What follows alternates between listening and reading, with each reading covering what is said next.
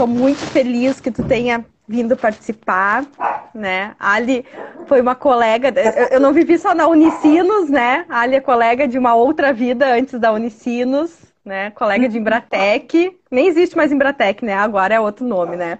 Mas os colegas ainda continuam lá, ainda tem alguns colegas lá. E eu fiquei muito feliz de tu topar contar a tua experiência, né? Eu acho que é importante a gente poder falar um pouquinho desse lado mãe, profissional e a experiência que tu teve esse ano também, a fim de alertar todas nós. Então, te apresenta para nós, Ali. Quem, quem é a Alessandra? então, Alexandra.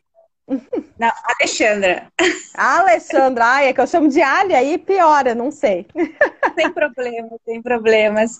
Uh, na realidade, até como eu coloquei ali, é, no ambiente profissional, normalmente me, me conhece por Ali, né? Uh, uhum. Em casa, não sei porque a gente teve esses dois esses dois perfis, digamos assim, sendo que é a mesma pessoa, né? uh, então, eu sou a mãe do Pedro. Pedro vai fazer três anos agora é em dezembro. Graça. Uma graça, mais... Pedro. Uhum, um amor, um amor. E sou casada há 10 anos com o Saulo, baita parceiro, baita companheiro, assim, olha, uh, sem palavras. Uh, sou, tenho uma irmã, a Carla, que eu também paixão, minha mãe, Fátima. Uh, assim, eu falo, eu falo muito neles, fora outras pessoas da família, tudo que essa rede de apoio no momento é, é imprescindível, uma é surreal. É o que faz mesmo uma pessoa conseguir uh, seguir, digamos assim.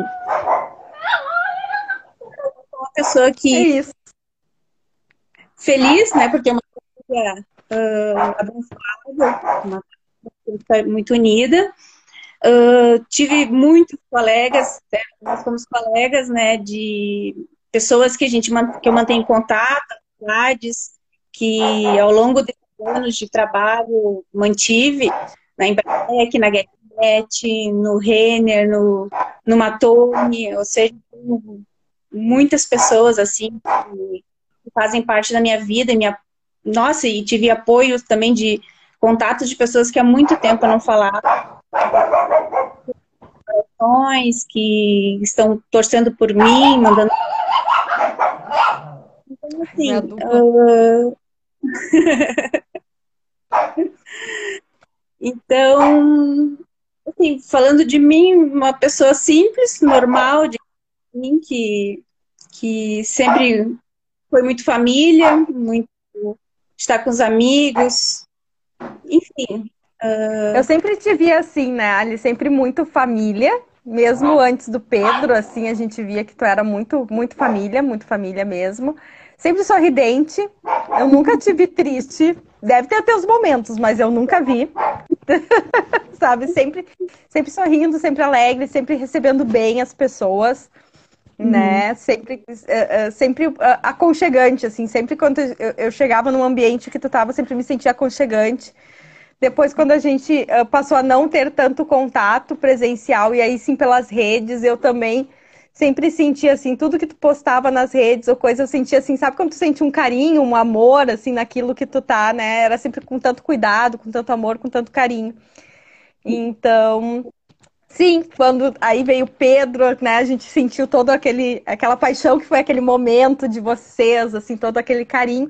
E não muito depois, logo em seguida, aí tu falou da doença, né? Que tu descobriu o câncer de mama.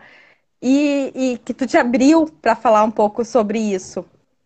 Né? Uhum. Né? E aí eu fiquei, nossa, como assim? Mas acabou de ter o Pedro, não, não, não fecha para mim, isso está acontecendo, né?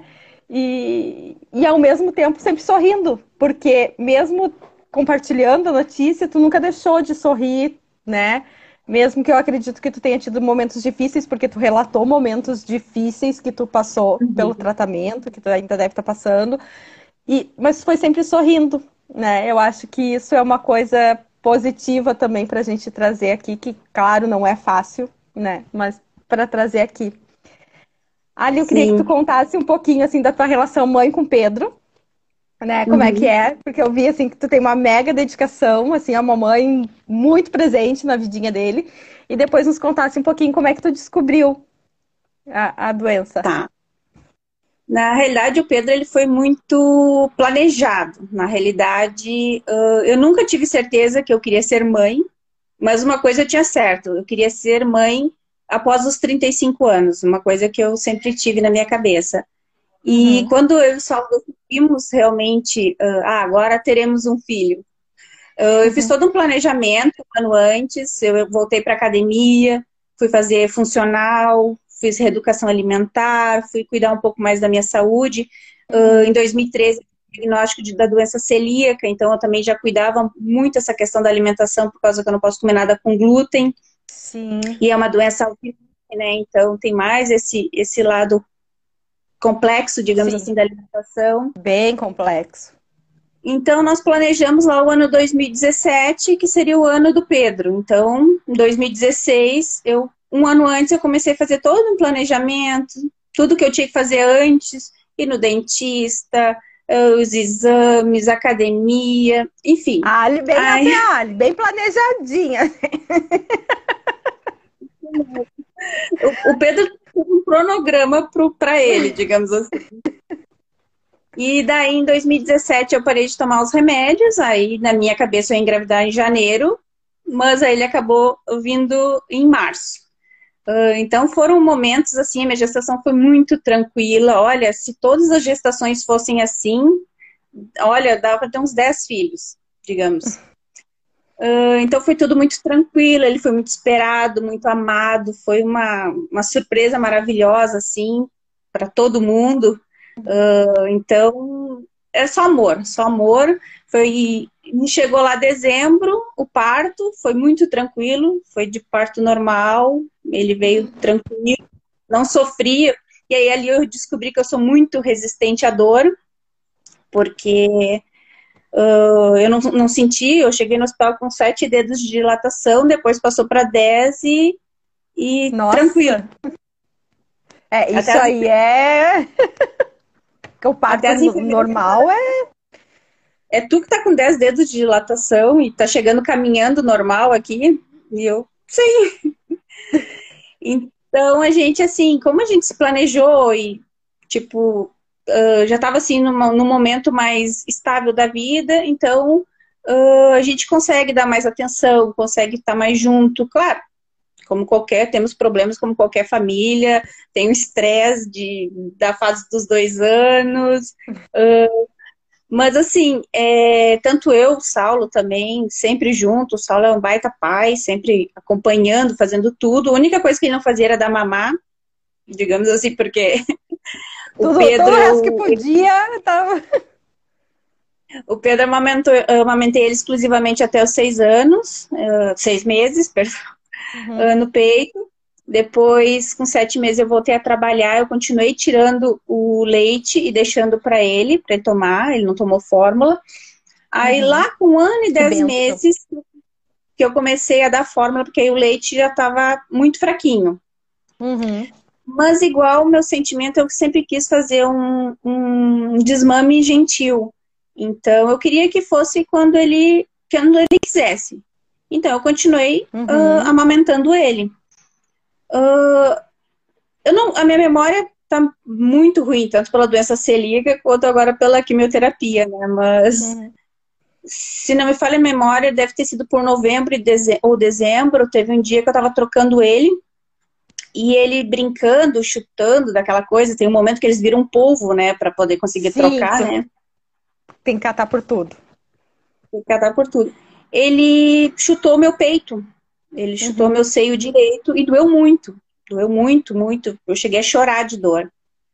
E dali, assim, eu comecei, fiquei mal, não sei o quê. E aí, ali, eu comecei a sentir um carocinho. Uhum. Só que, como eu tava amamentando, eu pensava, ah, deve ser o, o leite que está empedrado, porque dizem que quem está amamentando é mais difícil de ter uh, câncer, eu não tenho histórico na família, aquela coisa que tu nunca pensa que vai ser contigo. Então, tipo, uma coisa muito Sim. longe. pode ter empedrado alguma coisa, não tem, na... porque tu disse, não tem histórico na família, não tem por que pensar em alguma coisa assim, né? Sim. E daí eu tá, fiquei com aquilo, mas não, não, não levei adiante. Aí uhum. começou a passar ali, passou janeiro, eu comecei a sentir, aí eu comecei a sentir bem ele ali. Só que eu pensei, ah, é leite, pedrada. Aí conversando com o Saulo, tudo, aí daqui a pouco, ah, vai na médica, vamos ver o que que é, não sei o que. Não pode deixar, né? Só pra gente saber o que que é. Aí uhum. em fevereiro eu liguei, aí ela tava de férias, a minha ginecologista. Aí eu, tá. Aí anotei, né? Uhum. Marquei o meu celular avisar quando uh, ela estivesse para voltar de, das férias. Aí, dia 12 de. Não, minto, 11 de março, eu consegui marcar a consulta. Sendo que eu tinha feito todos os exames uh, anuais em maio de 2019. Então, foi uma coisa entre maio de 2019 para cá. Um ano. Uhum. Menos de um ano. Uh, fui na ginecologista, falei, ah, doutora, na realidade esse carocinho, eu acho que é leite empedrado. Ela fez um toque e falou, não, vamos fazer uma ecografia. Eu, ok, mas ela não me falou nada, assim, não disse, ah, é, uhum. é, não é. E não sei por que Algo normal de rotina. E naquele momento, no dia seguinte, eu marquei a ecografia. Ali pertinho do de onde eu trabalho, no horário do almoço, eu marquei. E como é que pode, né? Porque na realidade, eu tinha ido um mês antes num médico da coluna, que eu tava com bastante dores na coluna. Ele me deu dois exames, eu não fiz. Pra ver uhum. como as coisas são meio. Uh, aqueles eu não fiz, mas esse Ali eu vai falando. Uhum. Aí no dia seguinte eu fui, mas tipo, até então não tava nem, nem imaginando nada, sabe? Era uma coisa rotina. Aí quando eu falei até para a médica que estava fazendo ecografia, ah, eu amamento, eu sou lactante, uh, eu senti esse carocinho, aí ela, eu, eu percebi que a expressão dela estava mais séria, assim, ela olhava assim. Uhum. Aí eu, aquela leitura de, eu sou ótima em leitura de ambiente, né, uhum. então eu fui observando ela, não sei o que, aí daqui a pouco ela assim, ah, mas não é nada uh, hormonal. Ela falou assim, eu, tá, mas não falou mais nada. Uhum. Aí eu aguardei o exame, Aí peguei o resultado, aí eu vi lá, vi lá no final, conclusão, uh, Behind 4C. E o que que é Behind? Nem lembrava, né? Tipo, uhum. uh, as outras ecografias eu pegava direto e levava para médica, então não, não acabava nem olhando, né? Aí aquele eu resolvi olhar. Aí eu comecei no Google, o que, que é? A gente sempre tem que ir lá rapidinho no Google, né? Eu, é, eu sou campeã de fazer isso. É, infelizmente eu também sou. Aí ali que indo no carro eu já peguei e liguei para a doutora e falei assim, olha, uh, saiu, falei com a secretária dela, né? Uh, saiu esse uhum. resultado uhum. e eu acho que a doutora, não sei se ela pode me atender hoje. Ela não, vem para cá, então entre duas horas, era isso era uma hora, vem a, até as três horas vem aqui. Aí eu fui, Aí a doutora falou: ah, realmente no, no toque eu percebi que não era uh, hormonal, mas a gente vai ter que fazer a biópsia. Eu, tá. Isso era dia 12 de março, né? Uhum. Aí liguei para conseguir biópsia, uh, fazer a biópsia, só consegui no Moinhos uma semana depois, que seria Ai, dia 16. E naquele momento estava começando a questão da pandemia, né? Então já estava alguns uhum. lugares já fechando, alguns lugares estavam com bem menos atendimento, então por isso a agenda. Aí dia 16 fui, aí eu fui sozinha também lá fazer a. Eu não podia levar companhia, estava aquele momento meio, meio estranho. Assim. Foi bem naquela aí, semana que tudo começou. Aí fiz, e também o médico fez. Ah, foi horrível, a anestesia não pegou, a dor do, da, da, uma punção, né? Que ele fazia, né? Uhum. Então. Uh, doeu, é, é uma agulha grande um... também, né? É, como se fosse um tiro, assim, que ele joga e puxa, assim, digamos assim. Uhum. Então, senti bastante dor e meio nervosa, sabe? Vendo todas aquelas mulheres ali, tipo, um centro de mama, de... e eu, nossa. Aí naquele momento começou a cair minha ficha. Tipo, aí eu vi na ecografia dele Será? depois o tamanho, centímetro, uh, quase dois centímetros. E, e, eu aguardando, aguardando, ah, depois sairia, o resultado seria dia 23. Aí, antes do resultado, eu já entrei no, naquele um grupo de mães que tem do Facebook, peguei indicação de uma médica e já deixei uhum. agendado para o dia 24 a consulta, antes de ter o resultado o da biópsia. É. Aí, Mas tu fez naquela... isso porque tu já sentia que, que tinha alguma coisa errada? Sim. Na realidade, pelo ambiente, pela leitura da fisionomia da médica da ecografia, da minha médica e do médico que fez a biópsia, eu já estava assim, ah, alguma coisa uh, tem. Só que eu não, uhum. não sei, porque eu não sabia que tinha tipos de câncer, nunca soube nada, porque aquela coisa assim, ah, isso nunca vai acontecer comigo, é longe. Uh, tipo, Sim, ano passado. Tudo gente... que tu tá falando pra mim é novidade. Eu também não. Tipo, ano passado não eu participei de uma das corridas da Pink Run, que era relacionada ao câncer de, câncer de mama, e, tipo, tá, tava lá junto com, a, com elas, mas nunca pensando que, que um dia eu teria. É. Uhum. Uh, daí, no dia 23, eu comecei a ficar nervosa, aí tava tudo fechado por causa da pandemia, aí entrou mesmo a pandemia ali depois do dia 20 de março. Eu comecei em volta da minha, pelo WhatsApp da minha ginecologista. Ai, tu não recebeu o resultado? Tu não consegue acessar o Moinhos? Porque eu comecei a ficar ansiosa, porque eu iria no médico no dia seguinte, e daí eu pegaria o exame e já levaria pra médica. Uhum. Aí ela, não, eu não consigo acessar o Moinhos, que eu fiz lá no Hospital Moinhos. Aí, teve um pouco assim, passou um tempo, ela me mandou a foto que ela tinha recebido do Instituto de Patologia, porque vai para lá também para analisarem, né? Uhum. E aí ela me mandou a foto e um áudio, me pedindo desculpas, ter que falar pelo áudio, que, mas como eu estava ansiosa e já queria ir na médica e queria saber, ela me disse uhum. realmente que era, o termo era o carcinoma infiltrante uh, grau 2. Então, ali, aí, uh, que ela falou, eu fiquei, naquele momento dá um, tipo, desaba, né? Tipo, que a cabeça vai a mil. Tu não, Porque com é certeza assunto... tu já tinha lido sobre, já sabia o que que era, o que, que queria dizer isso. Isso, só que eu não tinha nem conhecimento ainda do, do pós, digamos assim. Que, ah, que uhum. se tu identificar cedo, tu tem 95% de chance, chances da cura, que uh, não é o fim do mundo, sabe? Então, que tu não vai uhum. morrer no seguinte. Então, essas coisas eu não, não sabia. Então, dali ela já falou assim: ah, eu tenho uma médica, eu te recomendo ir, né, ir nessa mastologista, que é a doutora lá do Mãe de Deus, e ela vai estar te esperando amanhã, se tu já quiser uh, agendar, eu já vejo com ela e tu conversa com ela. Aí eu me senti mais segura em ir na, nessa mastologista, desmarquei a outra, uhum. do Hospital e acabei indo na do Mãe de Deus. E aí, naquele momento, quando eu fui, uh, a cidade vazia. Foi dia 24 de março, tudo fechado. Já tá com aquele sentimento, né, ruim, a cidade vazia. Ai, olha que coisa. Foi uma coisa que parecia que eu tava no Velho Oeste, assim, tudo fechado, vazio, ninguém nas ruas. E aí eu não tinha falado para ninguém na minha família, somente eu e o Saulo sabíamos. Eu ia te perguntar, não... mas alguém foi contigo? Não, eu fui sozinha. Porque o Pedro ficou com ele e eu não queria falar para ninguém ainda até eu ter todas as informações. Eu queria pelo menos me munir do que, que aconteceria, o que, que eu teria que fazer, como é que seria, prazos. Então, Ai, eu fui sozinha. Aí cheguei lá, uh, na doutora Francine, ela me acolheu maravilhosamente bem, eu me senti segura com ela.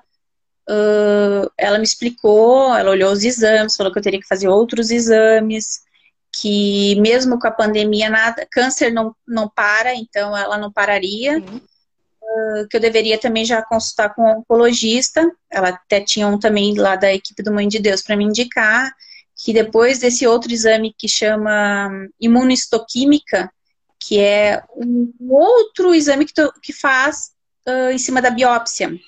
Uhum. Então, ali eu conseguiria uh, uh, saber qual era o tipo do meu câncer, para saber qual seria a melhor forma de tratamento.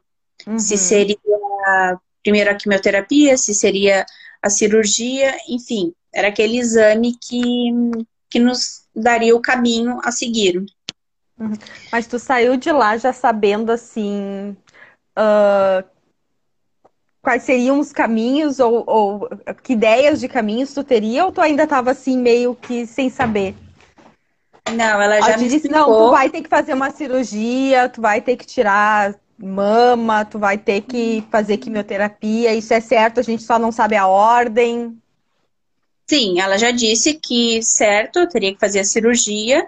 Uh, pelo tamanho das minhas mamas e pelo tamanho do tumor, eu não precisaria tirar, uh, ser feita a mastectomia, que é a retirada total. Eu poderia uhum. tirar, eu tiraria somente o quadrante da, do tumor. Uhum. E nesse momento também ela perguntou se eu já gostaria de mexer na, na esquerda para elas ficarem simétricas, né? Porque seria uhum. reduzido.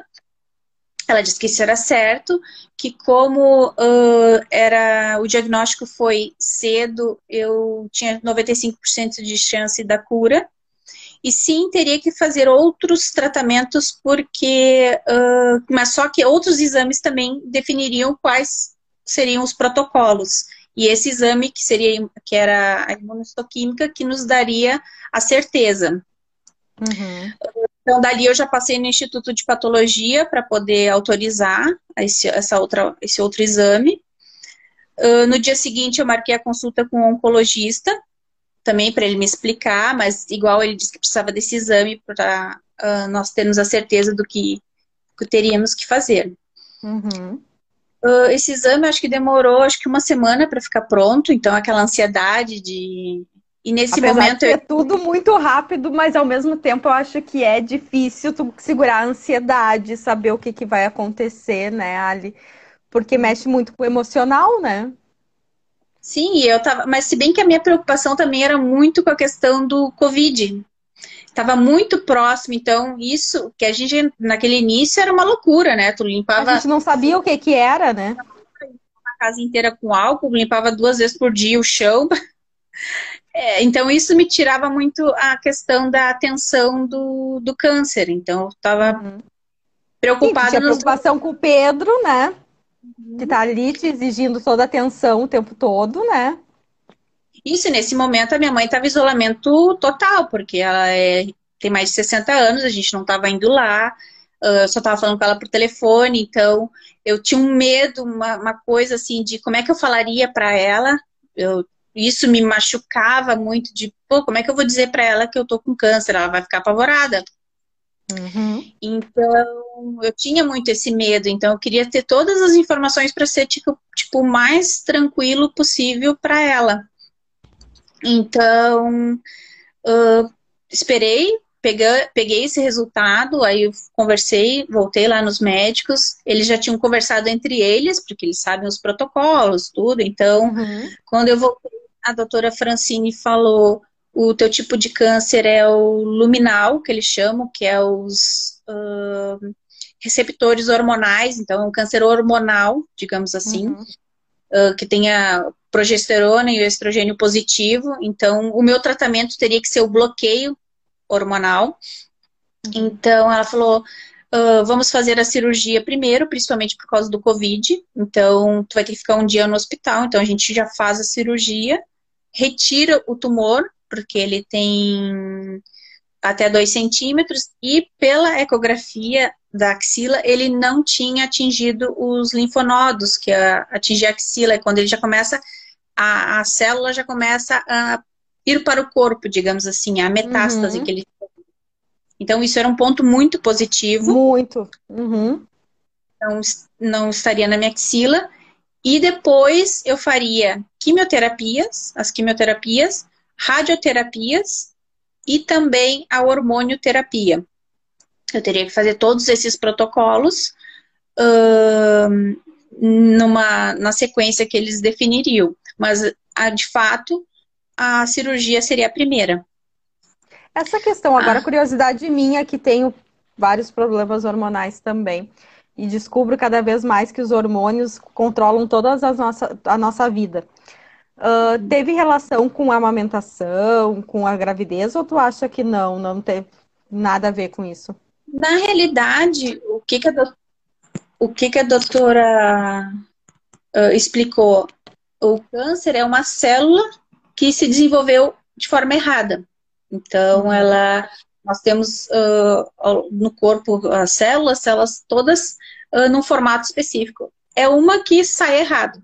É, digamos assim, tu tem uma frutinha que está estragada ali. E essa célula uhum. aqui, só que como ela é diferente, ela acaba não morrendo, né? Porque as células, elas vão, vão se alterando e morrendo. E essa não. Uhum. Ela não morre, ela vai se alimentando, se alimentando vai crescendo. Ela vai crescendo. Uhum. Então, hum, ela não, não falou nada, assim, ah, por causa do. Não fez relação. Do, da amamentação ou por não, causa de. Que não tenha, mas é só por curiosidade mesmo. E tu comentou em algum momento num post que eu li teu que tu teve que fazer o desmame daí do Pedro. Como é que foi isso? Ah, esse para mim foi um, um, choque, porque uh, ela definiu daí a, a, cirurgia e falou assim: ah, eu vou pegar autorização no plano e vai ser dia 16 de abril. E eu tá. Isso era final de março, deveria ser é, final de março. E aí no dia, uh, acho que foi dia 5 de abril, mais ou menos, eu tive essa certeza da cirurgia. Uhum. E daí ela falou assim: ah, já, o ideal uma semana antes tu já conversar com ele para desmamar. Porque na realidade ele mamava à noite para dormir e de manhã quando acordava. Na realidade era uma uhum. aconchego, era carinho. minha, uhum. é, o carinho, o momento nosso. Uh, daí aquilo assim me doeu, assim, eu, ah, como é que eu vou fazer um desmame gentil? Que era o que eu queria, eu queria que acontecesse de uma forma natural. Aí, na no, naquela noite mesmo, quando a gente foi dormir, ele pediu mamar. Eu falei para ele: ai, filho, não tem mais mamazinho. Secou o mamar da mamãe, não tem mais. Ele me olhou assim e virou pro lado e foi dormir. Eu até estranhei, né? Tipo. Aí no dia seguinte, ele acordou, acordou, não pediu, eu não dei o mamar. Aí ele não pediu, foi como se eu estivesse mudando a rotina. Aí na, na, na, noite seguinte ele pediu, eu falei de novo, ai filho, ah, nesse momento não tem mais mamazinho, não, não tem como. Ele virou e dormiu. Guria, dali pra frente ele nunca mais pediu. É como Vai se. que criança não tem uma sensibilidade, ele sabia. Ele nunca mais. Ele, dele, ele sabia. Ele não puxou blusa pedindo mamar depois. Ele nunca, para ir dormir, ele começou a ir dormir uh, sozinho, assim, ficava com ele do lado, uhum. com ele junto. Mas ele não pedia. Foi uma coisa assim, tipo, eu falei, okay. ele entendeu. Não, foi assim, maravilhosamente bem, assim, eu me senti tão tranquila, sabe? Eu me senti tão, tão em paz com aquilo, assim, de dele não ter sofrido, dele não chorar, dele não de ter que depois ficar ouvindo ele pedir tu não poder dar, sabe? Sim, não, para ele foi tranquilo. Ele foi muito okay, maduro. mãe, tudo bem. Querido. Não, ele foi, foi fantástico. Eu falei, é um mini adulto, é um mini adulto que a gente acha que é um espírito muito evoluído, porque ele é. é... Medos que eu tinha, ele me, me mostrou que como pode ser diferente, assim, como, como as coisas podem ser diferentes mesmo.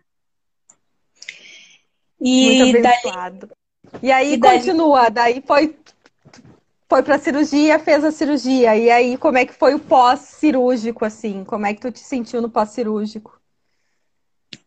Olha, foi o mais complicado foram os drenos que tinha que usar, então tu tem toda uma limitação que tu não pode fazer nada por causa dos braços. Foram os três primeiros dias foram os piores porque tu fica totalmente limitada, tu tem que depender, dependia do Saulo para tudo.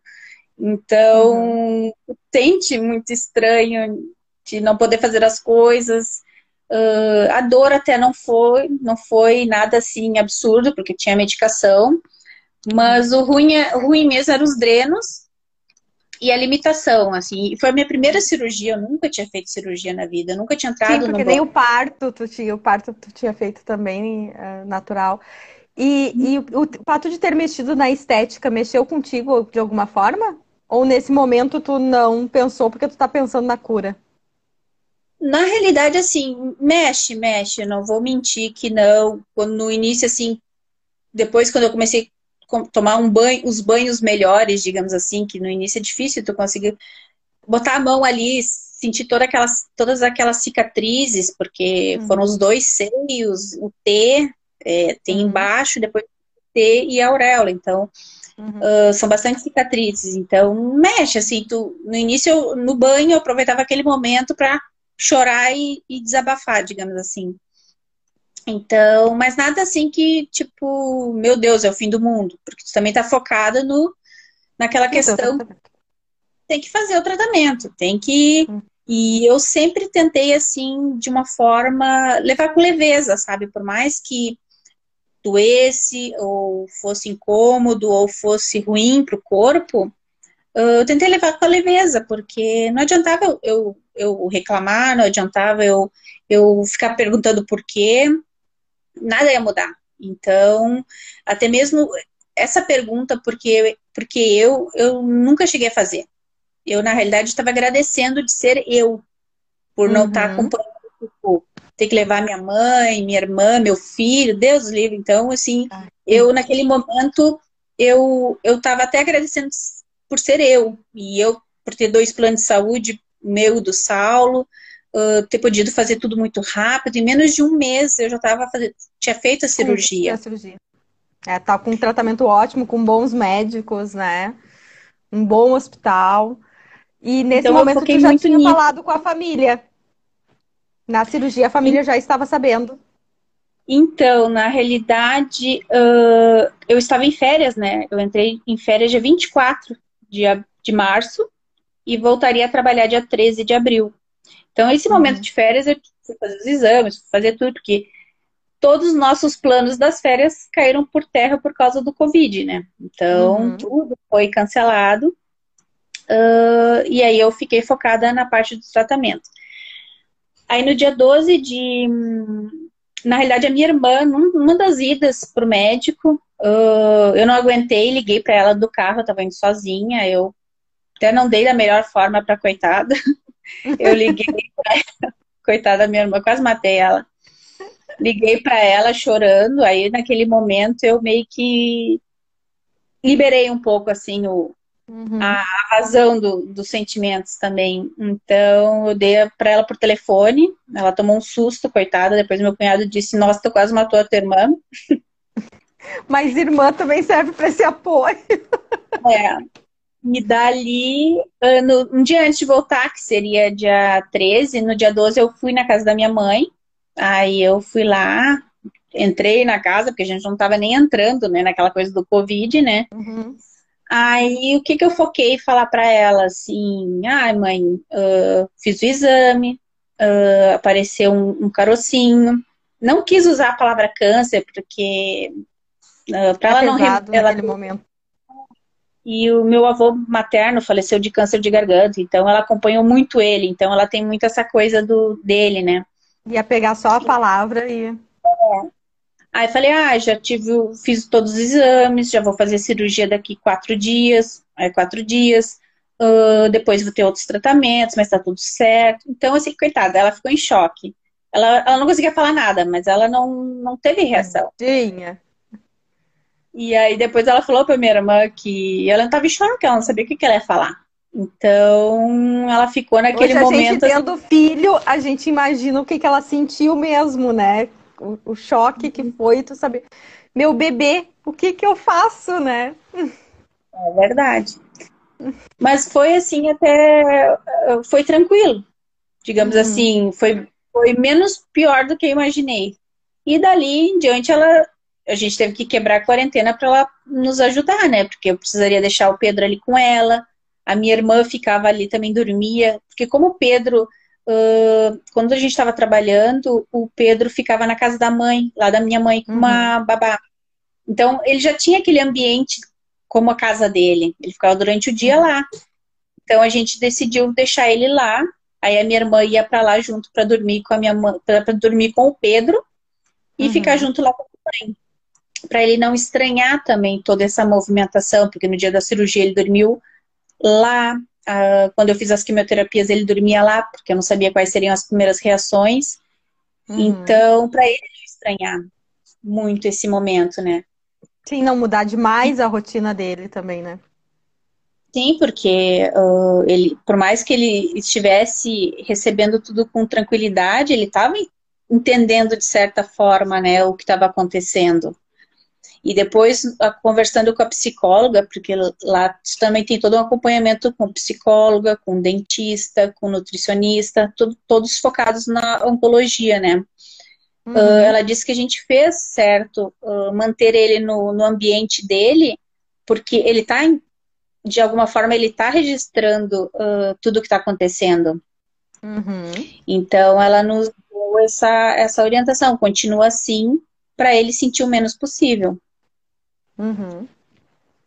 E depois da cirurgia, a gente acabou ficando lá na minha mãe também, porque eu não conseguia tomar banho sozinha, não conseguia por um bom tempo, então se viéssemos para casa ficaria complicado para o Pedro ficar sozinho para o Saulo me ajudar a tomar banho, essas coisas. Uhum. Então a gente acabou ficando 30 dias lá na mãe, uh, depois da, da cirurgia. Uhum.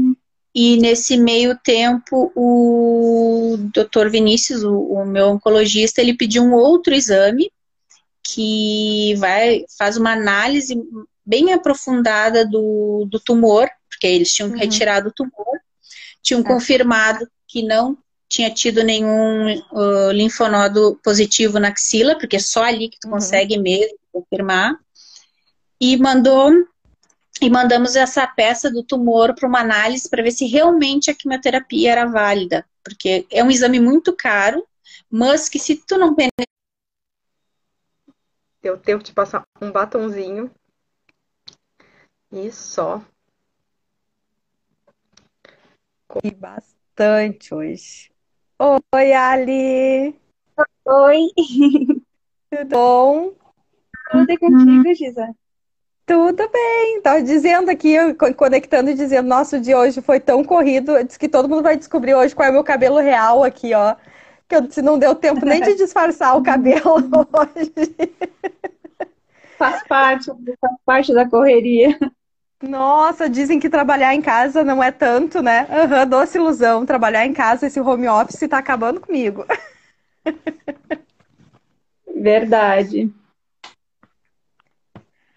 Ali, vou fazer o seguinte: é 19 horas. A gente normalmente começa em ponto, porque daí fica a gravação depois.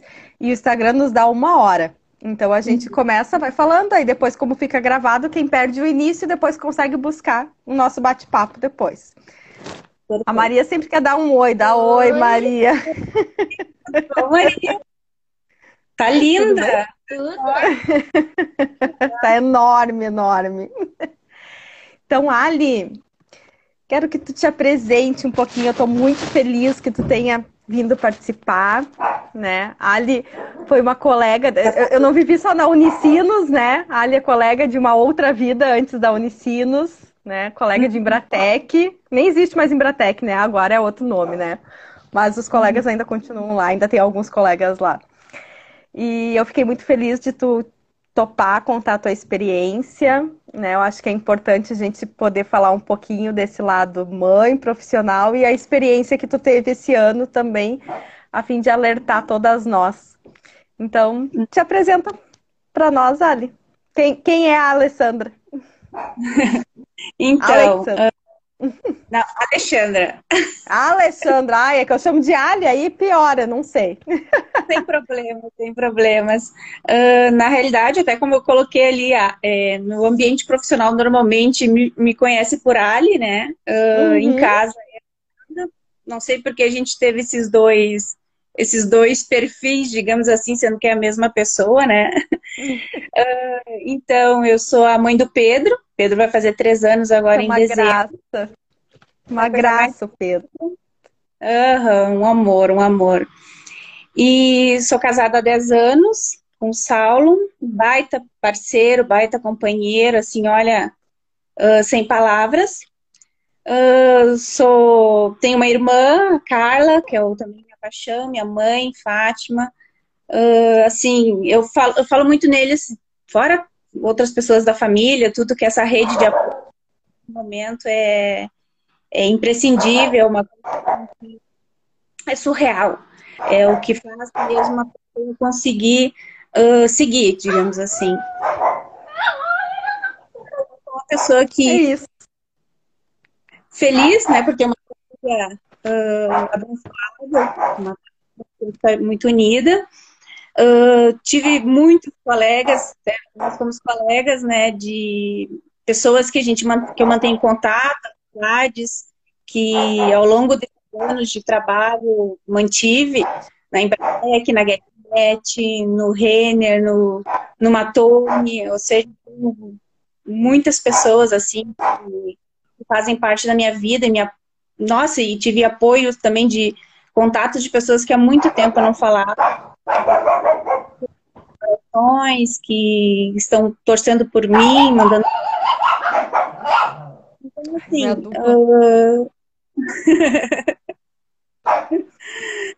então, assim, falando de mim, uma pessoa simples, normal, de mim, que, que sempre foi muito família, muito estar com os amigos, enfim.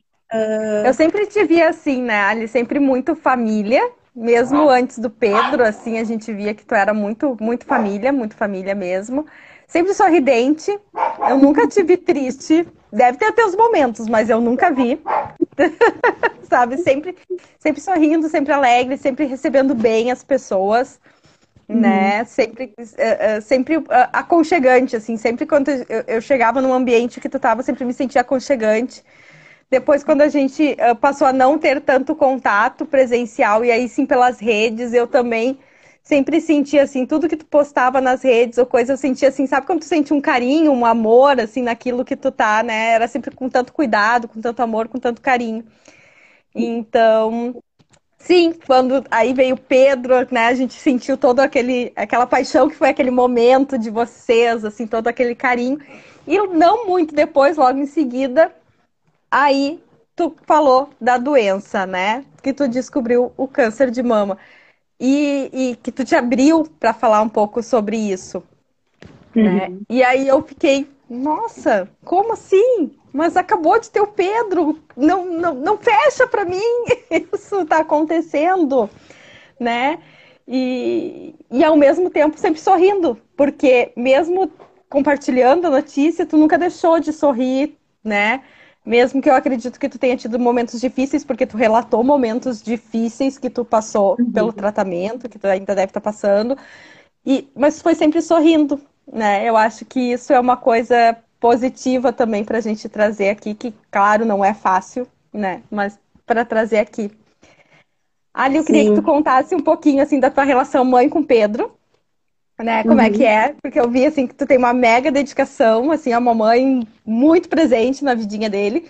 E depois nos contasse um pouquinho como é que tu descobriu a, a doença. Tá. Na realidade, o Pedro ele foi muito planejado. Na realidade, eu nunca tive certeza que eu queria ser mãe, mas uma coisa eu tinha certo: eu queria ser mãe após os 35 anos, uma coisa que eu sempre tive na minha cabeça. E uhum. quando eu só decidimos realmente, ah, agora teremos um filho, eu uhum. fiz todo um planejamento um ano antes, eu voltei para academia, fui fazer funcional, fiz reeducação alimentar, fui cuidar um pouco mais da minha saúde. Uh, em 2013, diagnóstico de, da doença celíaca, então eu também já cuidava muito essa questão da alimentação, por causa que eu não posso comer nada com glúten. Sim. E é uma doença autoimune, né? Então tem mais esse, esse lado complexo, digamos Sim. assim, da alimentação. Bem complexo. Então, nós planejamos lá o ano 2017, que seria o ano do Pedro. Então, em 2016, eu um ano antes eu comecei a fazer todo um planejamento, tudo que eu tinha que fazer antes, ir no dentista, eh, os exames, academia, enfim. A Ali bem Ai... Ali, bem planejadinha. o, Pedro um cronograma para ele, digamos assim. E daí, em 2017, eu parei de tomar os remédios. Aí, na minha cabeça, eu ia engravidar em janeiro. Mas aí ele acabou vindo em março.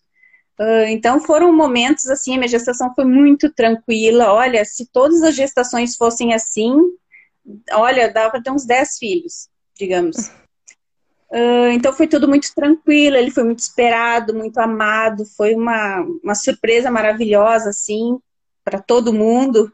Uh, então, é só amor, só amor. Foi, chegou lá dezembro, o parto foi muito tranquilo, foi de parto normal, ele veio tranquilo, não sofria. E aí ali eu descobri que eu sou muito resistente à dor, porque uh, eu não, não senti, eu cheguei no hospital com sete dedos de dilatação, depois passou para dez e, e tranquilo. É, isso Até aí é. o parto normal é é tu que tá com 10 dedos de dilatação e tá chegando caminhando normal aqui? E eu, sim. então, a gente, assim, como a gente se planejou e, tipo, uh, já tava, assim, numa, num momento mais estável da vida, então uh, a gente consegue dar mais atenção, consegue estar mais junto, claro. Como qualquer, temos problemas como qualquer família, tem o estresse da fase dos dois anos, uh, mas assim, é, tanto eu, o Saulo também, sempre junto, o Saulo é um baita pai, sempre acompanhando, fazendo tudo. A única coisa que ele não fazia era dar mamar, digamos assim, porque o tudo, Pedro... Todo o resto que podia, tava... O Pedro amamentou, eu amamentei ele exclusivamente até os seis anos, uh, seis meses, perdão, uhum. uh, no peito. Depois, com sete meses, eu voltei a trabalhar. Eu continuei tirando o leite e deixando para ele, para ele tomar. Ele não tomou fórmula. Aí, uhum. lá com um ano e dez meses, que eu comecei a dar fórmula, porque aí o leite já estava muito fraquinho. Uhum. Mas, igual, meu sentimento, eu sempre quis fazer um, um desmame gentil. Então, eu queria que fosse quando ele, quando ele quisesse. Então, eu continuei uhum. uh, amamentando ele. Uh, eu não, a minha memória tá muito ruim, tanto pela doença celíaca quanto agora pela quimioterapia, né? Mas uhum. se não me falha a memória, deve ter sido por novembro ou dezembro. Teve um dia que eu tava trocando ele e ele brincando, chutando daquela coisa. Tem um momento que eles viram um polvo, né, para poder conseguir Sim, trocar, né? Tem que catar por tudo. Tem que catar por tudo. Ele chutou meu peito. Ele chutou uhum. meu seio direito e doeu muito. Doeu muito, muito. Eu cheguei a chorar de dor. E dali, assim, eu comecei, fiquei mal, não sei o quê. E aí, ali, eu comecei a sentir um carocinho. Uhum. Só que, como eu tava amamentando, eu pensava, ah, deve ser o, o leite que tá empedrado, porque dizem que quem tá amamentando é mais difícil de ter uh, câncer. Eu não tenho histórico na família aquela coisa que tu nunca pensa que vai ser contigo. Então, tipo, uma coisa muito Sim. longe. Pode ter empedrado alguma coisa, não tem, porque tu disse, não tem histórico na família, não tem por que pensar em alguma coisa assim, né? Sim. E daí eu fiquei com aquilo, mas não, não, não levei adiante. Aí uhum. começou a passar ali, passou janeiro, eu comecei a sentir, aí eu comecei a sentir bem ele ali. Só que eu pensei, ah, é leite pedrada. Aí conversando com o Saulo, tudo, aí daqui a pouco, ah, vai na médica, vamos ver o que que é, não sei o que. Não pode deixar, né? Só pra gente saber o que que é. Aí uhum. em fevereiro eu liguei, aí ela tava de férias, a minha ginecologista. Aí eu, tá. Aí anotei, né? Uhum. Marquei o meu celular avisar quando uh, ela estivesse para voltar de, das férias. Aí, dia 12 de. Não, minto, 11 de março, eu consegui marcar a consulta. Sendo que eu tinha feito todos os exames uh, anuais em maio de 2019. Então, foi uma coisa entre maio de 2019 para cá. Um ano. Uhum. Menos de Uh, fui na ginecologista, falei, ah, doutora, na realidade esse carocinho, eu acho que é leite empedrado. Ela fez um toque e falou, não, vamos fazer uma ecografia. Eu, ok, mas ela não me falou nada, assim, não disse, ah, é, uhum. é, não é. E não sei por que Algo normal de rotina. E naquele momento, no dia seguinte, eu marquei a ecografia. Ali pertinho do de onde eu trabalho, no horário do almoço, eu marquei. E como é que pode, né? Porque na realidade, eu tinha ido um mês antes num médico da coluna, que eu tava com bastante dores na coluna. Ele me deu dois exames, eu não fiz. Pra ver uhum. como as coisas são meio. Uh, aqueles eu não fiz, mas esse Ali eu vai falando. Uhum. Aí no dia seguinte eu fui, mas tipo, até então não tava nem, nem imaginando nada, sabe? Era uma coisa rotina. Aí quando eu falei até para a médica que estava fazendo ecografia, ah, eu amamento, eu sou lactante, uh, eu senti esse carocinho, aí ela, eu, eu percebi que a expressão dela estava tava mais séria, assim, ela olhava assim. Uhum. Aí eu, aquela leitura de, eu sou ótima em leitura de ambiente, né, uhum. então eu fui observando ela, não sei o que, aí daqui a pouco ela assim, ah, mas não é nada uh, hormonal. Ela falou assim, eu, tá, mas não falou mais nada. Uhum. Aí eu aguardei o exame, Aí peguei o resultado, aí eu vi lá, vi lá no final, conclusão, uh, Behind 4C. E o que que é Behind? Nem lembrava, né? Tipo, uhum. uh, as outras ecografias eu pegava direto e levava para médica, então não, não acabava nem olhando, né? Aí aquele eu resolvi olhar. Aí eu comecei no Google, o que, que é? A gente sempre tem que ir lá rapidinho no Google, né? Eu, é, eu sou campeã de fazer isso. É, infelizmente eu também sou. Aí ali que indo no carro eu já peguei e liguei para a doutora e falei assim, olha, uh, saiu, falei com a secretária dela, né? Uh, saiu esse uhum. resultado uhum. e eu acho que a doutora, não sei se ela pode me atender hoje. Ela não, vem para cá, então entre duas horas, era isso era uma hora, vem a, até as três horas vem aqui. Aí eu fui, Aí a doutora falou: ah, realmente no, no toque eu percebi que não era uh, hormonal, mas a gente vai ter que fazer a biópsia. Eu, tá. Isso era dia 12 de março, né? Uhum. Aí liguei para conseguir biópsia, uh, fazer a biópsia, só consegui no Moinhos uma semana depois, que seria Ai, dia 16. E naquele momento estava começando a questão da pandemia, né? Então já estava alguns uhum. lugares já fechando, alguns lugares estavam com bem menos atendimento, então por isso a agenda. Aí dia 16 fui, aí eu fui sozinha também lá fazer a. Eu não podia levar companhia, estava aquele momento meio, meio estranho. Assim. Foi bem naquela aí, semana que tudo começou. Aí fiz, e também o médico fez. Ah, foi horrível, a anestesia não pegou, a dor do, da, da, uma punção, né? Que ele fazia, né? Uhum. Então. Uh, doeu, é, é uma agulha grande um... também, né? É, como se fosse um tiro, assim, que ele joga e puxa, assim, digamos assim. Uhum. Então, senti bastante dor e meio nervosa, sabe? Vendo todas aquelas mulheres ali, tipo, um centro de mama, de... e eu, nossa. Aí naquele momento começou a cair minha ficha. Tipo, aí eu vi na ecografia dele Será? depois o tamanho, centímetro, uh, quase dois centímetros.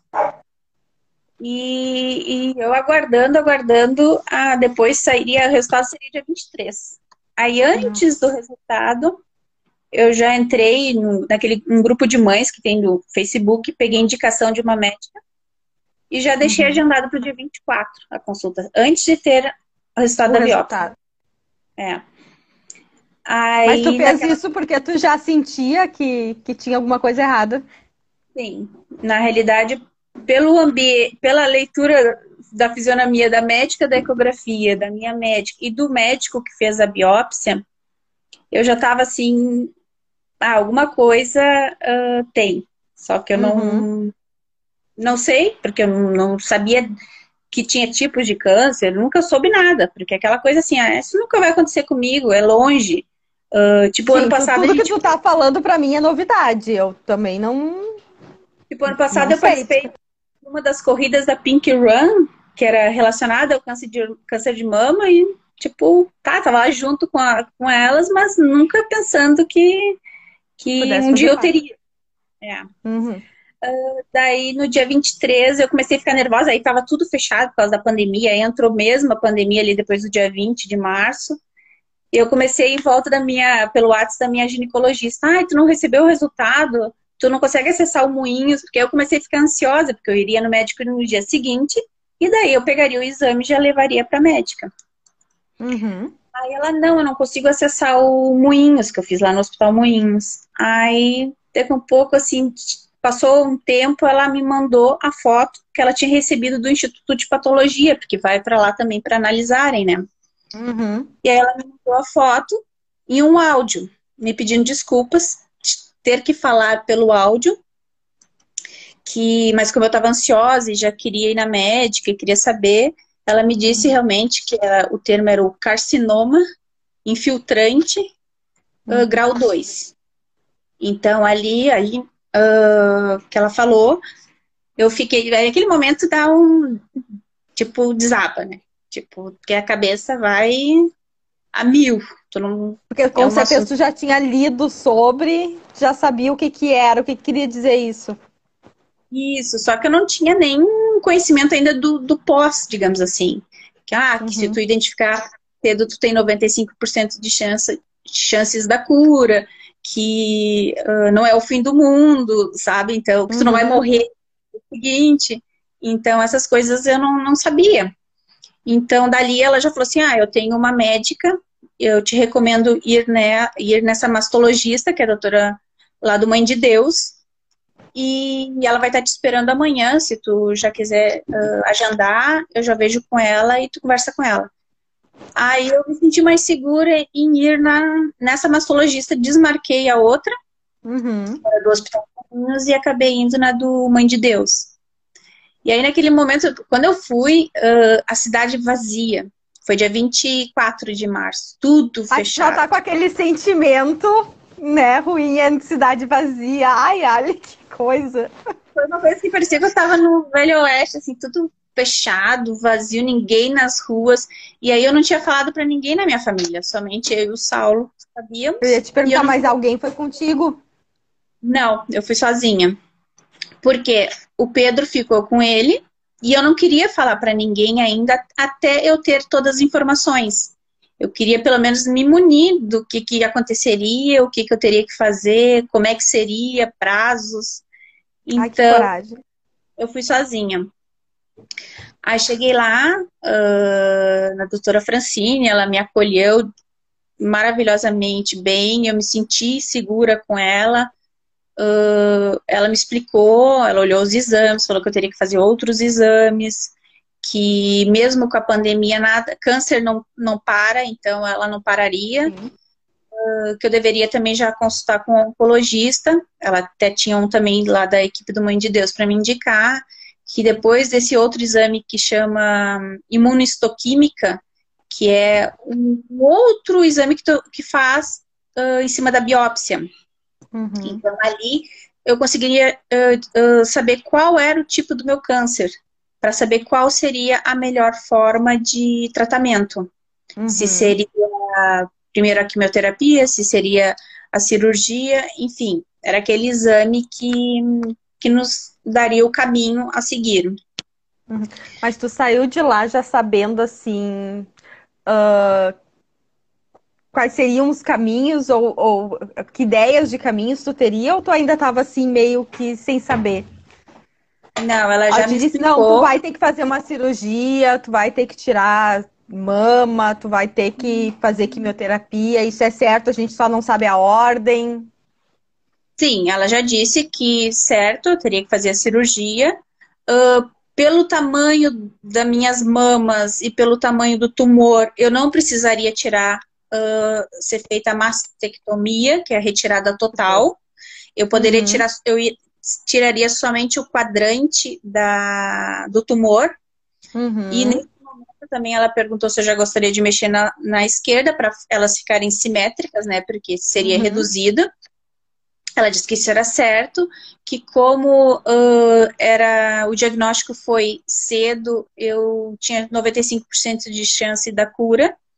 E sim, teria que fazer outros tratamentos, porque. Uh, mas só que outros exames também definiriam quais seriam os protocolos.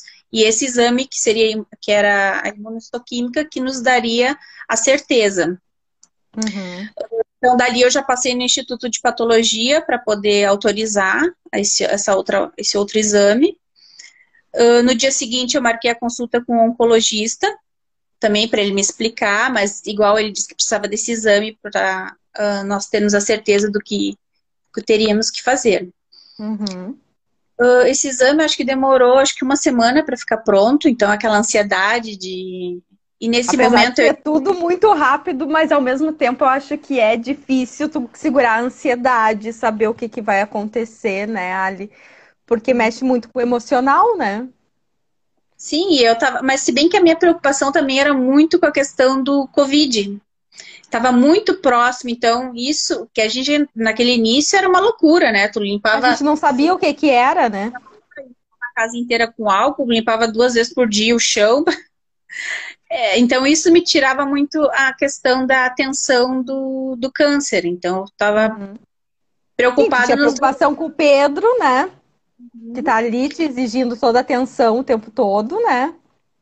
Isso, nesse momento a minha mãe estava em isolamento total, porque ela é, tem mais de 60 anos, a gente não estava indo lá, eu só estava falando com ela por telefone, então eu tinha um medo, uma, uma coisa assim, de como é que eu falaria para ela, eu, isso me machucava muito, de, pô, como é que eu vou dizer para ela que eu tô com câncer? Ela vai ficar apavorada. Uhum. Então, eu tinha muito esse medo, então eu queria ter todas as informações para ser tipo, tipo mais tranquilo possível para ela. Então, uh, esperei, peguei, peguei esse resultado, aí eu conversei, voltei lá nos médicos, eles já tinham conversado entre eles, porque eles sabem os protocolos, tudo. Então, uhum. quando eu voltei, a doutora Francine falou o teu tipo de câncer é o luminal, que eles chamam, que é os uh, receptores hormonais, então é um câncer hormonal, digamos assim, uhum. uh, que tenha progesterona e o estrogênio positivo. Então, o meu tratamento teria que ser o bloqueio hormonal. Uhum. Então, ela falou. Uh, vamos fazer a cirurgia primeiro, principalmente por causa do Covid. Então, tu vai ter que ficar um dia no hospital. Então, a gente já faz a cirurgia, retira o tumor porque ele tem até 2 centímetros, e pela ecografia da axila, ele não tinha atingido os linfonodos, que atingir a axila é quando ele já começa, a, a célula já começa a ir para o corpo, digamos assim, a metástase uhum. que ele então, isso era um ponto muito positivo. Muito. Uhum. Não, não estaria na minha axila. E depois eu faria quimioterapias, as quimioterapias, radioterapias e também a hormonioterapia. Eu teria que fazer todos esses protocolos numa, na sequência que eles definiriam. Mas, a, de fato, a cirurgia seria a primeira. Essa questão, agora, ah. curiosidade minha, que tenho vários problemas hormonais também. E descubro cada vez mais que os hormônios controlam toda nossa, a nossa vida. Uh, teve relação com a amamentação, com a gravidez, ou tu acha que não, não teve nada a ver com isso? Na realidade, o que, que, a, do... o que, que a doutora uh, explicou? O câncer é uma célula que se desenvolveu de forma errada.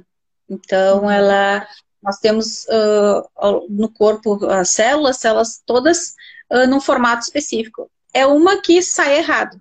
É, digamos assim, tu tem uma frutinha que está estragada ali. E essa célula uhum. aqui, só que como ela é diferente, ela acaba não morrendo, né? Porque as células, elas vão, vão se alterando e morrendo. E essa não. Uhum. Ela não morre, ela vai se alimentando, se alimentando vai crescendo.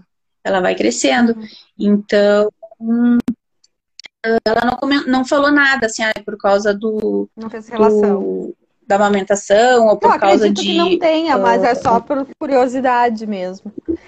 E tu comentou em algum momento num post que eu li teu que tu teve que fazer o desmame daí do Pedro. Como é que foi isso?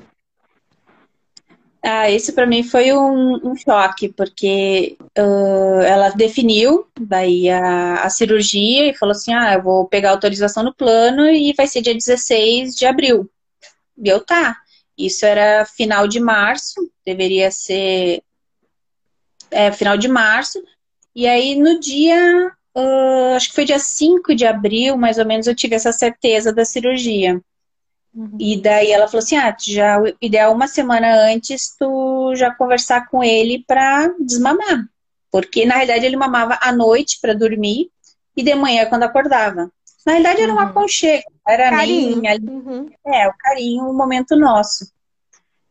Uh, daí aquilo assim me doeu, assim, eu, ah, como é que eu vou fazer um desmame gentil? Que era o que eu queria, eu queria que acontecesse de uma forma natural. Aí na no, naquela noite mesmo, quando a gente foi dormir, ele pediu mamar. Eu falei para ele: "Ai, filho, não tem mais mamazinho. Secou o da mamãe, não tem mais". Ele me olhou assim e virou pro lado e foi dormir. Eu até estranhei, né? Tipo. Aí no dia seguinte ele acordou, acordou, não pediu, eu não dei o mamar. Aí ele não pediu, foi como se eu estivesse mudando a rotina. Aí na, na, na, noite seguinte ele pediu, eu falei de novo, ai filho, ah, nesse momento não tem mais mamazinho, não, não tem como. Ele virou e dormiu. Guria, dali pra frente ele nunca mais pediu. É como Vai se. que criança não tem uma sensibilidade, ele sabia. Ele nunca mais. Ele, dele, ele sabia. Ele não puxou blusa pedindo mamar depois. Ele nunca, para ir dormir, ele começou a ir dormir uh, sozinho, assim, ficava com ele do lado, uhum. com ele junto. Mas ele não pedia. Foi uma coisa assim, tipo, eu falei, okay. ele entendeu. Não, foi assim, maravilhosamente bem. Assim, eu me senti tão tranquila, sabe? Eu me senti tão, tão em paz com aquilo, assim, de dele não ter sofrido, dele não chorar, dele não de ter que depois ficar ouvindo ele pedir tu não poder dar, sabe? Sim, não, para ele foi tranquilo. Ele foi muito okay, maduro. mãe, tudo bem. Querido. Não, ele foi, foi fantástico. Eu falei, é um mini adulto, é um mini adulto que a gente acha que é um espírito muito evoluído, porque ele é. é... Medos que eu tinha, ele me, me mostrou que como pode ser diferente, assim, como, como as coisas podem ser diferentes mesmo. E Muito abençoado. Daí, e aí e continua, daí, foi foi para cirurgia, fez a cirurgia. E aí, como é que foi o pós-cirúrgico, assim? Como é que tu te sentiu no pós-cirúrgico? Olha, foi o mais complicado foram os drenos que tinha que usar. Então, tu tem toda uma limitação que tu não pode fazer nada por causa dos braços. Foram os três primeiros dias foram os piores porque tu fica totalmente limitado. Tu tem que depender, dependia do Saulo para tudo. Então, uhum. sente muito estranho de não poder fazer as coisas. Uh, a dor até não foi, não foi nada assim absurdo, porque tinha medicação. Mas o ruim, é, o ruim mesmo eram os drenos e a limitação, assim. Foi a minha primeira cirurgia, eu nunca tinha feito cirurgia na vida, nunca tinha entrado Sim, porque no nem o parto, tu tinha, o parto tu tinha feito também uh, natural. E, e o, o fato de ter mexido na estética mexeu contigo de alguma forma? Ou nesse momento tu não pensou porque tu tá pensando na cura? Na realidade, assim, mexe, mexe. não vou mentir que não. Quando no início, assim, depois quando eu comecei a tomar um banho, os banhos melhores, digamos assim, que no início é difícil tu conseguir botar a mão ali, sentir toda aquelas, todas aquelas cicatrizes, porque uhum. foram os dois seios, o T, é, tem uhum. embaixo, depois T e a auréola. Então, uhum. uh, são bastante cicatrizes. Então, mexe, assim, tu, no início, eu, no banho, eu aproveitava aquele momento para chorar e, e, desabafar, digamos assim. Então, mas nada assim que, tipo, meu Deus, é o fim do mundo. Porque tu também tá focada no, naquela então, questão. Tem que fazer o tratamento, tem que. Uhum. E eu sempre tentei, assim, de uma forma, levar com leveza, sabe? Por mais que doesse, ou fosse incômodo, ou fosse ruim para o corpo, eu tentei levar com a leveza, porque não adiantava eu, eu reclamar, não adiantava eu, eu ficar perguntando por quê, nada ia mudar. Então, até mesmo essa pergunta, porque, porque eu, eu nunca cheguei a fazer. Eu, na realidade, estava agradecendo de ser eu, por não estar tá uhum. acompanhando o ter que levar minha mãe, minha irmã, meu filho, Deus livre. Então, assim, eu naquele momento eu eu estava até agradecendo por ser eu e eu por ter dois planos de saúde, meu e do Saulo, uh, ter podido fazer tudo muito rápido. Em menos de um mês eu já estava tinha feito a cirurgia. a cirurgia. É, tá com um tratamento ótimo, com bons médicos, né? um bom hospital. E nesse então, momento tu já tinha nisso. falado com a família. Na cirurgia a família já estava sabendo. Então, na realidade, uh, eu estava em férias, né? Eu entrei em férias dia 24 de, de março e voltaria a trabalhar dia 13 de abril. Então, esse uhum. momento de férias, eu fui fazer os exames, fui fazer tudo, porque todos os nossos planos das férias caíram por terra por causa do Covid, né? Então, uhum. tudo foi cancelado. Uh, e aí eu fiquei focada na parte do tratamento. Aí no dia 12 de. Na realidade, a minha irmã, numa das idas pro médico, uh, eu não aguentei, liguei para ela do carro, eu tava indo sozinha, eu até não dei da melhor forma pra coitada. Eu liguei pra ela, coitada da minha irmã, quase matei ela. Liguei para ela chorando, aí naquele momento eu meio que liberei um pouco assim o, uhum. a razão do, dos sentimentos também. Então eu dei para ela por telefone, ela tomou um susto, coitada. Depois meu cunhado disse: Nossa, tu quase matou a tua irmã. Mas irmã também serve para esse apoio. É. E dali, no, um dia antes de voltar, que seria dia 13, no dia 12, eu fui na casa da minha mãe.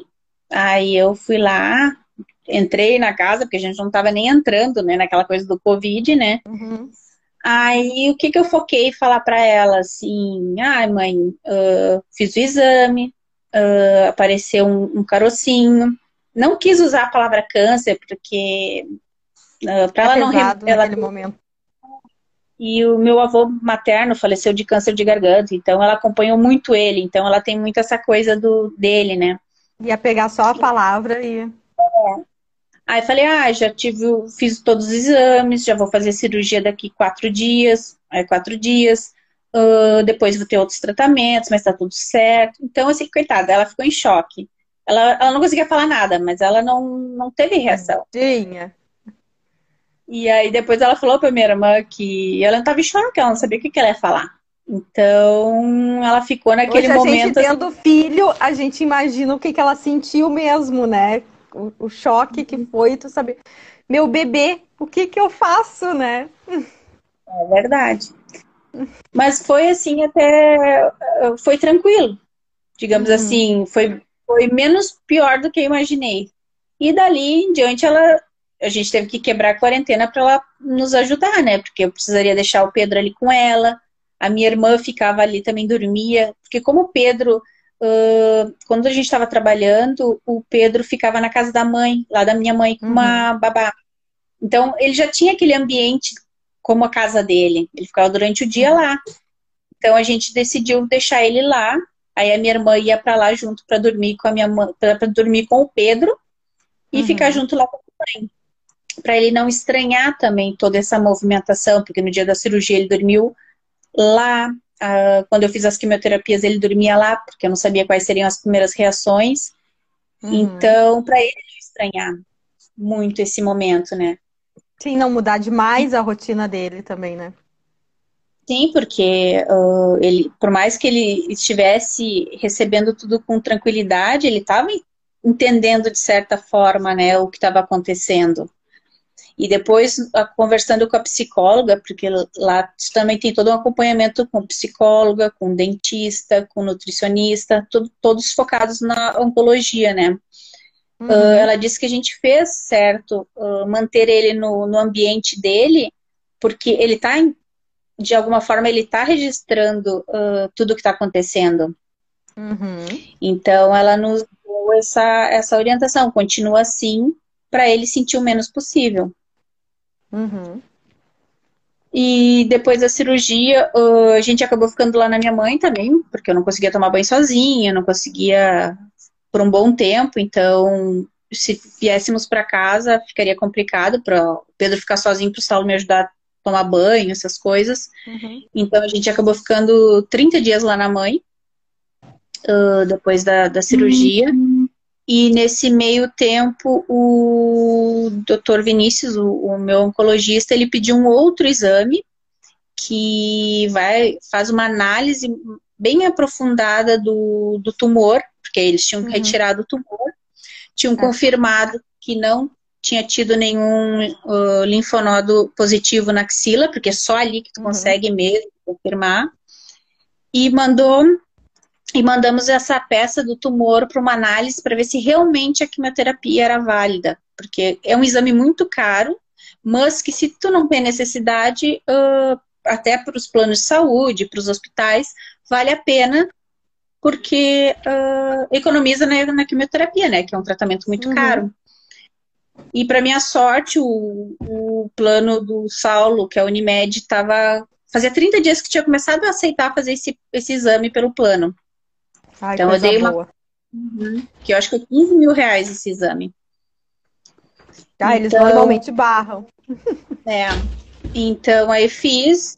E aí, só que nesse momento desse. Já tinha passado pela cirurgia, tinha, minha recuperação foi super boa, minha cicatrização foi super boa. Uh, eu tava na, na, esperança de não precisar da quimioterapia. Então, como eu tinha feito esse exame, eu tava com aquela esperança que não seria necessário.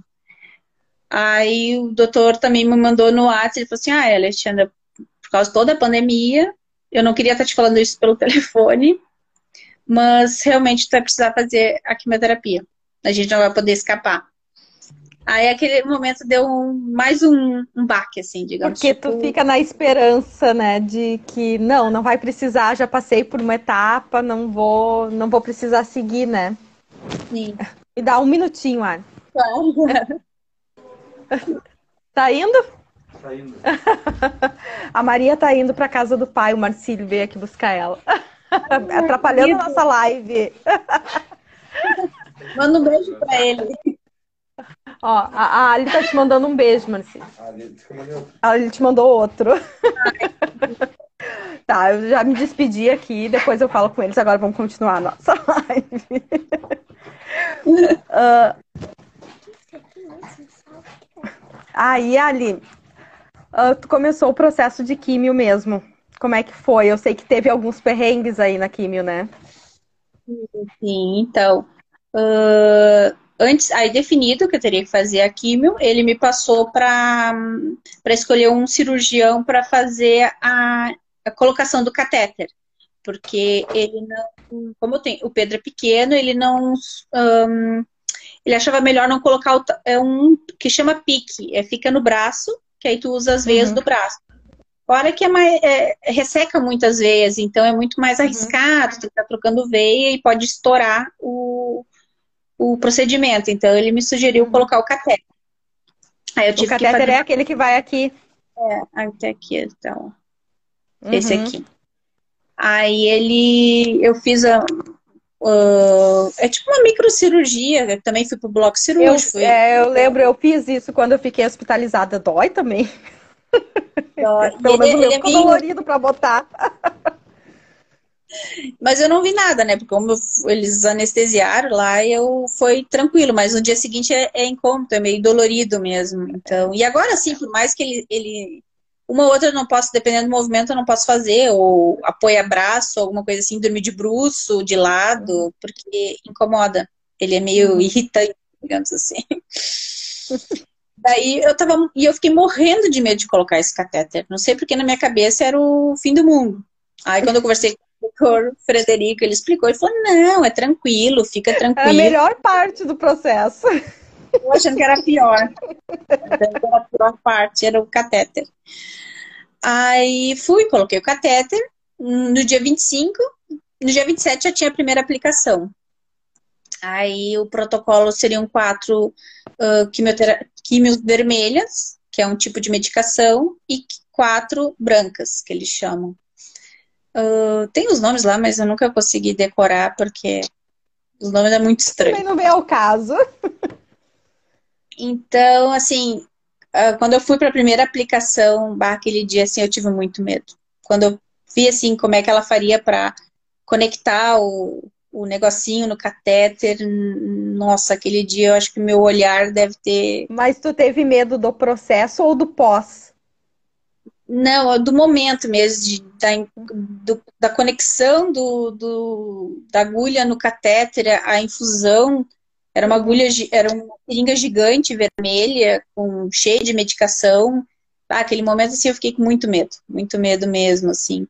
Mas quando ela conectou, senti, né, aquele uhum. pique tudo, mas depois foi, foi tranquilo. Foi, me, é, foi bem aquela questão assim, ó, tudo que é novo, tu não sabe como é que vai ser ali, tu te apavora. Assim. Fica com receio. É.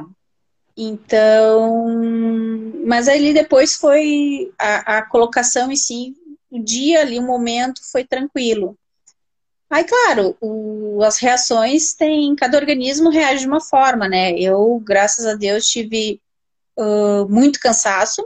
Dos males, eu tive os menores, digamos assim. Uhum. Eu tinha muito cansaço, o corpo pedia para eu deitar, pedia para eu parar. Uhum. Eu tive bastante enjoo, eu não conseguia comer, eu olhava a comida tudo. Claro, elas sempre falavam: tu tem que comer, tu tem que comer, nem que seja, sejam pequenas porções tu tem que uhum. tomar água. E eu, até a água era difícil, porque o gosto, parece, da água ficou absurdamente ruim. Então, uh, são coisas assim que, que vai te dando que tu. E tem outras coisas também que tu acaba não percebendo que acontece, mas é, é da quimioterapia. Mas os piores mesmo foram a questão do, do cansaço e, e, em conversa, né? Porque nesse momento, quando tu descobre uh, o ideal é sempre tu tentar conversar com pessoas que ou estão passando ou já passaram.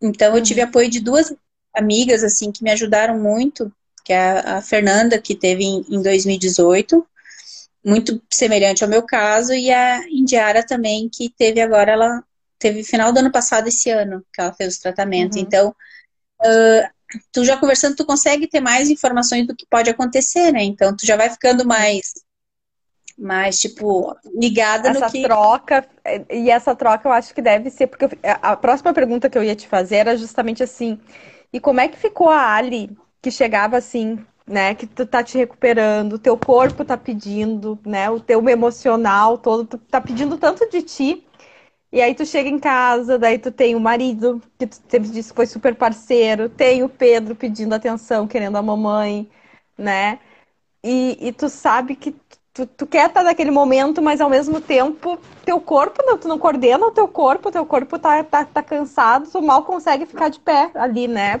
Tu precisa daquele teu momento, precisa do teu descanso, né? E eu acho que essa troca faz com que tu não te sinta culpada disso, porque tu não tem culpa, tu tá no meio de um tratamento, tu tá no meio daquilo ali, aquilo ali vai passar, é um período curto e vai passar, tu vai voltar ao normal. Mas eu acho que rola um pouco disso, né, Ali? Conta aí um pouquinho. Tu te sente com aquela coisa assim, tipo, meu Deus, como eu tô uh, sem fazer nada, ociosa, tipo, tu te sente mal por estar assim, mas uma coisa que, que até foi a Fernanda que me falou, se o teu corpo cansou, se ele tá pedindo, não luta contra ele. Não luta contra o teu corpo. É a pior coisa. Eu fiz isso nas primeiras e sofri muito. Então, uma dica que eu te dou, e foi a, a, que eu mais gravei. Quando eu tinha, eu pegava, parava e deitava. O Saulo, nossa, sem palavras, ele tocou tudo. Ele tocava uh, a questão da casa, do Pedro. Uh, o Pedro também super entendeu, e como ele é muito apegado tanto a mim quanto ao Saulo, ele fica com o Saulo de boa. Então, uhum. uh, ele ficava distraindo ele. Então, muitas vezes eu precisava, eu vinha, dormia e voltou jogada lá no sofá um pouco. Ele, eles, o Pedro super entendia e o Saulo estava sempre para apoiar em tudo. Uhum. Então, para mim, essa questão de apoio da minha mãe, do Saulo, da minha irmã, dos meus sobrinhos, meus... Deu essa, essa tranquilidade, sabe, de de eu não sofrer com essas coisas. Apesar da minha cabeça, muitas vezes eu olhava, ah, tem que fazer isso, tem que fazer aquilo. Mas eu assim, ah, a cabeça igual tem, é. A cabeça da gente, por mais que tenha todo esse aparato, a cabeça vai longe, assim, né? E o Pedro, ele não mudou o comportamento, ele conseguiu, vocês conseguiram manter ele, assim, tranquilo, uh, uh, dentro dessa fase que tu disse, né? Porque mudou para casa da mãe, por mais que seja uma casa que ele esteja acostumado e tudo mais. E aí tem o momento pandemia, que não dá para sair de casa, não dá para passear, né? Ele, ele conseguiu dentro ainda do, do dos dois para três anos, que é aquela fase assim boa, né? Que não tem birra nunca, né? É, é muito tranquilo. Como é que foi isso, assim? Deu para manter? Ele, eu não posso nem reclamar, porque ele é até bem calmo. O Pedro tem, assim, ele gosta de brincar, ele gosta de. Gosta, imagina, ele começou a aprender o alfabeto, dava, ele demorou a pegar o celular. Quando ele pegou, acho que foi perto dos dois anos que eu dei a primeira vez celular. Ele começava a procurar no YouTube o, alfabeto. Então ele aprendeu o alfabeto no YouTube, olhando o YouTube. Então ele ficava entretido nisso, ele queria brincar, eu comprei alfabetos para ele ficar montando. Então, estando em casa, a gente, eu pegava os números, botava para ele poder. Uh, ele estava contando até 20 já, então a gente de alguma forma tentava manter ele assim, uh, distraindo ele, brincando, mas, claro, tinha momentos que, principalmente perto do horário de sono, dava aquela agitação dele querer subir nas coisas, querer uh, ficar em cima do sofá, do passar prato, essas Sim. coisas. Até que, assim, birra, agora até que ele tá tendo um pouco mais. Ele tá querendo expor mais as vontades dele. É a então, fase também, né? Então, assim, até que ele segurou bastante. Confesso assim, não sei se é, é, o, é, é a natureza dele, ou e ele está muito apegado a gente. Nós uh, estando, estamos em casa desde março, o Saulo também tá, o Saulo está trabalhando home office. Ele desenvolveu muito bem a fala. Ele antes falava as palavras assim, pegava só uma sílaba da palavra. Depois que a gente ficou em casa, ele começou a falar super bem, desenvolveu bastante. Então a gente conseguiu, conversando com ele, explicando bem, ele conseguiu desenvolver bem essa parte da fala. Então, assim, apesar de toda também essa energia que, que tem dele, de não poder gastar, uhum, até que ele tá, tá desenvolvendo bem tranquilo. Isso. Ah, e até um dos pontos que uh, foi, tirando a, depois da amamentação, meu maior medo mesmo era a reação dele quando, uh, quando me visse careca. Isso Era, tinha a próxima pergunta que eu te dizer. E o cabelo, Ali? Toda mulher tem a questão do cabelo. Como foi? Então, assim, quando eu soube naquele dia que, ah, tu vai fazer quimioterapia, eu já pensei, não, primeira coisa que eu tenho que me organizar é como é que eu vou fazer para doar o cabelo. Minha cabeça era ter que doar o cabelo. Uh, claro, e o meu medo, como é que o Pedro iria reagir quando me visse careca. Então, e, e, e, no dia que eu raspei, que na realidade não foi do jeito que eu queria, né? Que meu cabelo uh, embolou de uma forma que eu me obriguei no dia seguinte, a, o Saulo conseguiu que até o, o barbeiro dele viesse aqui em casa, uh, que eu fiquei com o cabelo amarrado, pra, como tava, começou a cair, porque na realidade eu fiz a, uma primeira aplicação, não caiu nada. Aí quando estava muito próximo da segunda, começou.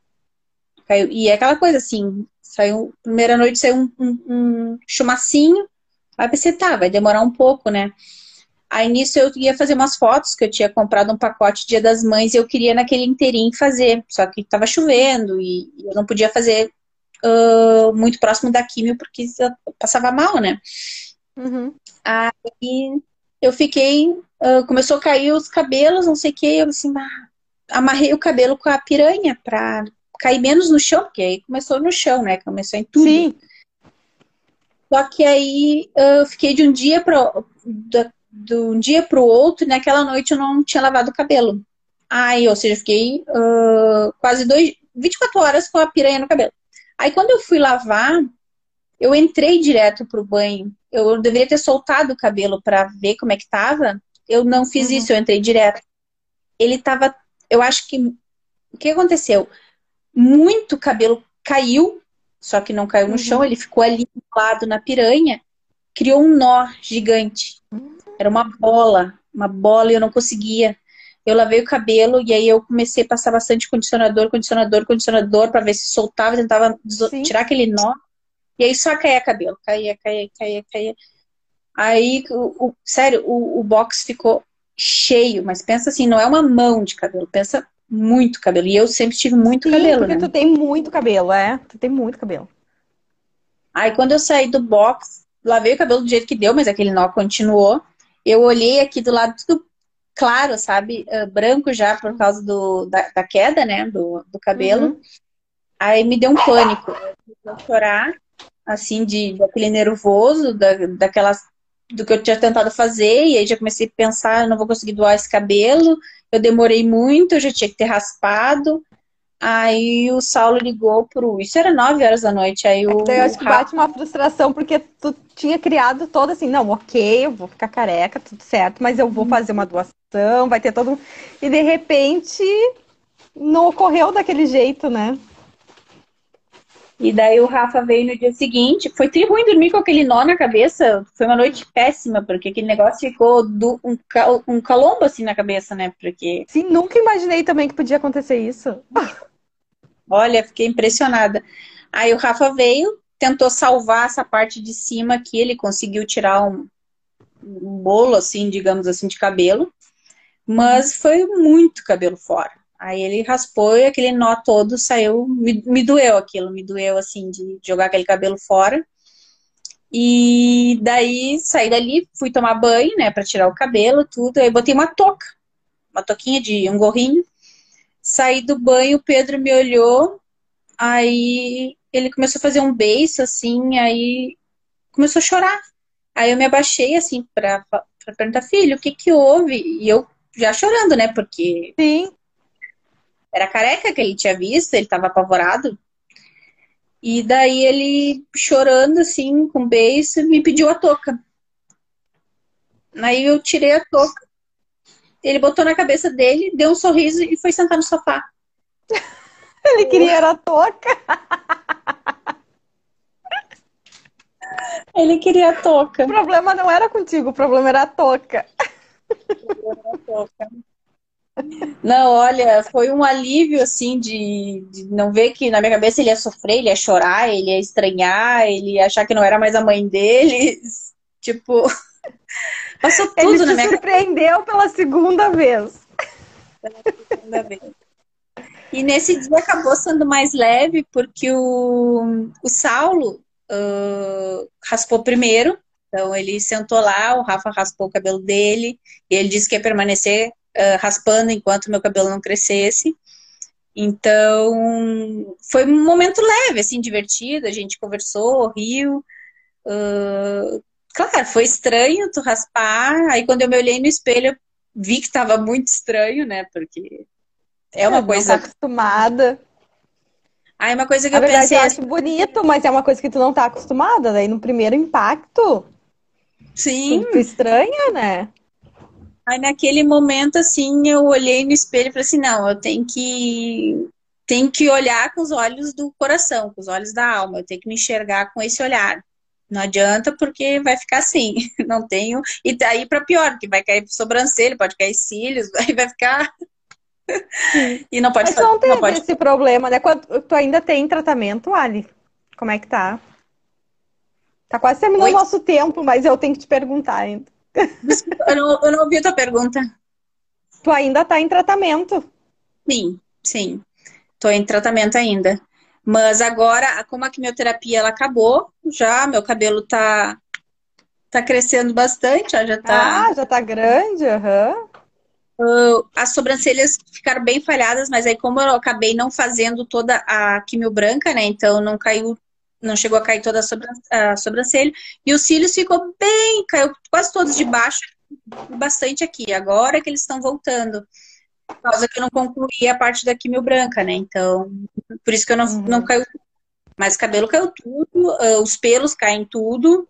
Uh, é impressionante, impressionante, assim, e numa rapidez que uh, tu assim, o pelo, ele parece que ele desconecta numa é, facilidade. É, devastador, assim, pro corpo, né? Porque tu disse, por, por, isso que tu sentia tanto efeito no teu corpo, né? Porque aquilo que tu tá vendo externo tá, tá acontecendo interno também, né? Sim. Impressionante.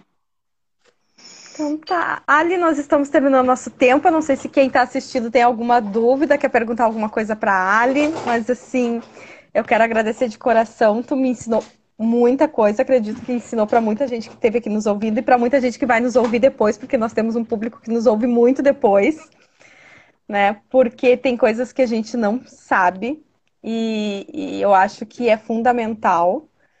E, a gente tem que se descobrir que se não fosse, né, quem tu disse, se não fosse aquele chute que foi totalmente inesperado do Pedro, né, mas que foi perfeito para o momento, né, que foi a partir é. dali que tu começou a olhar com mais carinho, que tu começou a ver e aí perceber que talvez tenha, né, uh, que fazer, tinha que procurar um médico, né? Então, para ficar esse alerta, né? O quanto é importante a gente fazer esse olhar e, e procurar, né? Ajuda também.